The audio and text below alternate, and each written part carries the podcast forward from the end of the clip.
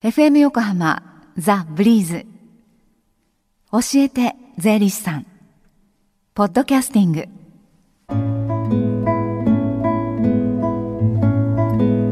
11時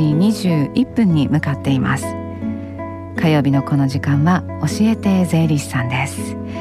私たちの生活から切っても切り離せない税金についてアドバイスをいただきます。スタジオには東京地方税理士会から海野博隆さんに来ていただいています。海野さんこんにちは。こんにちは。よろしくお願いします。よろしくお願いします。で今日は第三火曜日にあたりますね、はい、教えて税理士さんの電話相談会の日です。はい、はい、あのこの放送終了後の午後11時30分からえー、午前あごめんなさい。この後11時、そうですね、はい、午前11時30分から、えー、午後1時までご相談を受け付けています。はい。えー、今後教えて税理士さんに出演予定の税理士が回答しますので、はい、えー、税金に関することを何でもご相談いただければと思います。はい。この後11時半から1時までつながる電話番号先にお知らせしておきますね。えー、ぜひメモをしておいてください。零四五三一五三五一三です。零三五一三ですえさて海野さん今週はどんなお話をしていただけるんでしょうか？はい今週はあの現在ですねあのこんな景気環境下でも、えー、雇用を増やして頑張っていらっしゃる事業主さんこういう方々を応援する雇用促進税制とこういう新制度ができたので、えー、ご紹介したいと思います。はい、雇用促進税制。はい。はい。まあ個人の方でもそれから法人でも、はい、事業主さんが従業員を雇用した場合には増えた従業員さん1人当たりですね、はい、20万円の税負担が減るという制度になります。はい、でもうすでに平成23年の8月から申請が実はスタートしておりまして、はい、4月27日先月末現在でおおよそ3万件弱の申請手続きがされているようなんですね。はいまあ、ぜひ頭の片隅に覚えておいていただいて、はい、いざ人を増やすぞという時にはぜひ活用していただきたいと思います。はい、雇用一人当たり20万円の、えー、減税ですか、はい、これは大きいですね。そうですね大きいですね。まああの概要を申し上げますと、はいえー前提として、まあ、中小企業さんを前提としてまずお話をいたします。はいまあ、例えば、えー、今期2人以上の雇用をする計画があってでその結果前期末よりも人数として 10%10% 以上の雇用が増えているというケースです。はい、はい、で従業員さんはアルバイトさんとかパートさんであっても雇用保険のいわゆる被保険者一般被保険者なら OK です。はい、はい。で適用を受けようと思う場合には、えー、ここがポイントなんですけれども、ええ、その事業年度が始まってから2か月以内に雇用促進計画っていうのを作って、はい、ハローワークに提出しておかなければならないんですね。はい、まあ、あの例えばちょうど日本で一番多い3月末決算の会社さんとかはい、えー、この5月末までに雇用促進計画を提出しなければならないということです。はい、ポイントはこの事前の雇用促進計画の提出という申請がないとアウトだということですね。はい、人が増えました結果としてこの制度を受けられるかなというのではダメということです、あらかじめその計画を作ってその提出が必要と。そうです。はい。なのでえー、普段から顧問の税理士さんにご相談しておくとこういう情報もいただけるのかなというふうに思います。はい、でこの雇用促進税制の適用ができるという場合には、はい、1人当たり20万円、うん、例えば2人分だと40万円の減税になりますと。はい、ただし本来払う法人税とか所得税の2割が上限になります。ので、はい、えー、まあ、とはいえやっぱり効果は大きいですよね。ですね、はい、その他に何か注意点ありますか？はい。まあ、あのいくつかあるんですけれども代表的なもので言いますと、はい、まずは事業主さんがいわゆる青色申告をしてなければなりません。はい、はい、それから前期より雇用が増えるわけなのでその分人件費ですね、はい、お給料も前期より一定額増えなければなりませんということですね。それから前期からいわゆる事業主さん都合で辞めた従業員さんっていうのがいないこと。じゃあその働いてた方の都合で退社されたわけではなくて、はい、雇ってる側事業主さんが、はい、まあ、要は首を切ってないかということですね。はい、そういうことですね。はい。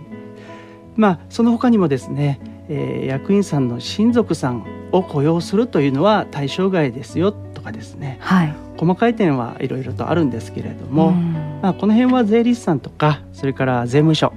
それからこの後の電話相談会などでぜひ相談をしてみてください。はい、で、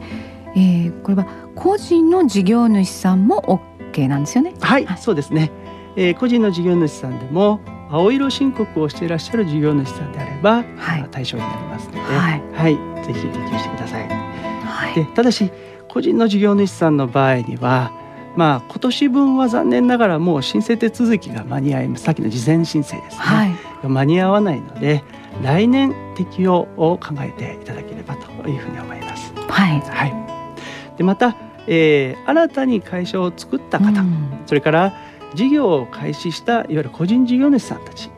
は、えー、その翌事業年度からの適用になりますので、はい、えー、それもご注意をしておいてください。はいわかりました。えさて今週から東京地方税理士協同組合のホームページで、はい、この「教えて税理士さん」出演者の皆さんのブログがねスタートしたということなんですね。はいそうなんですよ、えー、この番組でお話しした内容についての補足とか、はいえーまあ、編集後期的な内容を、うん、ブログで、えー、書こうと思っております。はい、でまたこれまでの出演税理士とかこれから出演してくる税理士のブログもどんどん皆さん書いてもらう予定ですので、はい、ぜひあのこちらも覗いてみていただければと思います。はい、この番組のホームページにもリンク貼ってありますので、ぜひご覧になってくださいね。さあそして、えー、この後11時半からの無料電話相談会ですけれども、はい、の前回4月開催の時にはどういうご相談が多かったですか？はい。えー、この時期ですと、まあ、4月は相続税の話だとか、はい、それから資産の財産の贈与とか売却売っちゃう場合ですね。そういう時の税金だとか、はい、あるいは新たに事業を始められる方とか、会社を起こされた方こういうふうな方々からのご相談が多かったですね。うん。であの今その事業を始めるという方っていうのも出てきたんですけれども、はい、まあ、例えば3月末年度末でね退社されて、はい、まあ、あのフリーで、はい、えー、仕事をすることになったなんていう場合は、その今年中のその収入額に応じてやっぱり来年2月に確定申告をね、ね、しなくてはいけないことになるかもしれませんし、はい、まあ、そういった時にやっぱりそれまでそのいわゆるサラリーマンだった場合、はい、ああの時こういう領収書をしっかり取っておくべきだったとか、ね。はい、私も一番最初の確定申告の時に、はい、ああちゃんと知ってたらもう4月からきちんとしてたのになっていうことがあったので、はい、ね、あのもしかしたらそうなるかもしれないっていう皆さんも、はい、の気軽にあの相談できる、ね、窓口にもなっていただけますので。そうですね。はい、はい、えー、この後海野さんもそちらの会場に、駆けつけます。はい、ということですよね。はい、はい、えーこの後1時までつながる電話番号をご案内します。零三一五三五一三零四五三一五三五一三です。でこの電話番号は毎月第3火曜日午前11時半から午後1時までのこの電話相談会が開催されている間だけつながるようになっています。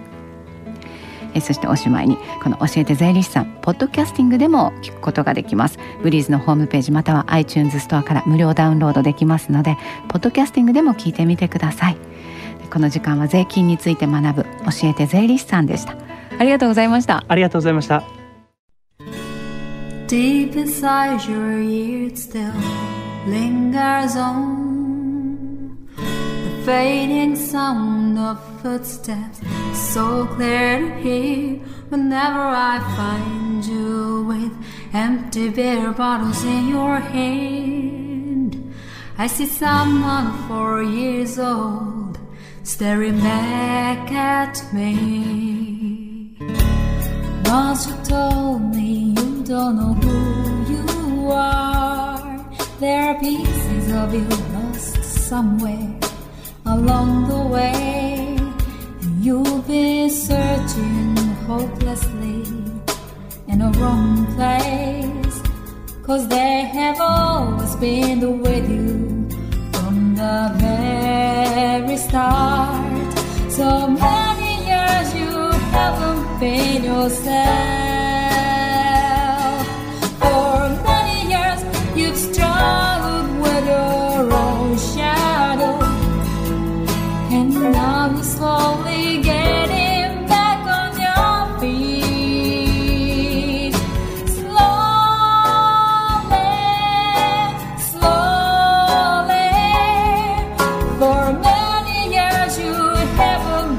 you'll say